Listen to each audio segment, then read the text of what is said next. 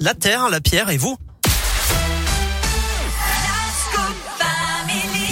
Bonjour, bonjour Philippe Lapierre. Bonjour Eric et bonjour à tous. Comment ça va? Ça va très bien, merci. Bon, je suis ravi de vous retrouver pour la Terre, la Pierre et vous. On va commencer la semaine avec euh, l'incroyable reconversion d'Élise. Élise, c'est une jeune maman de la région. hein. Et oui, elle travaillait dans le secteur social derrière un ordinateur, un travail de bureau et aujourd'hui elle est boulangère. Et si je vous en parle, c'est parce que c'est dans un, un univers vraiment très spécial avec une démarche écologique bien sûr.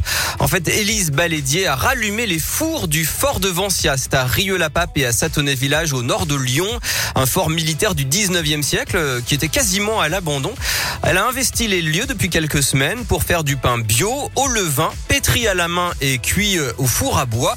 Une belle aventure donc pour Élise qui nous a raconté son coup de cœur pour ce lieu insolite. Dans ce fort, donc, il y a deux grands fours qui font 3,20 mètres de profondeur et à peu près 2,50 mètres de large, qui servaient euh, à nourrir les soldats pendant la Première Guerre mondiale, pendant trois ans où le fort a été utilisé.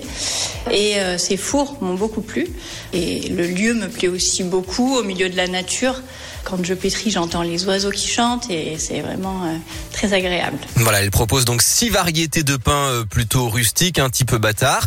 Elle fait pour l'instant trois fournées par semaine de 85 pains environ, mais elle espère développer son activité. Pourquoi pas prendre des apprentis Pour ce qui est de la vente, alors il n'y a pas de boutique, hein, le fort n'est pas accessible au public, tout se passe en circuit court. Elle distribue son pain dans deux AMAP, à Satonnécan et à Fontaine-Saint-Martin, au marché des producteurs de Cailloux-sur-Fontaine et puis avec l'association VRAC qui distribue des paniers d'alimentation saine à des prix bas dans la ville nouvelle de Rieux-la-Pape. Pour chauffer le four, en fait, elle récupère directement le, le bois qui entoure le fort de Vancia, qui est entretenu et découpé par un chantier d'insertion.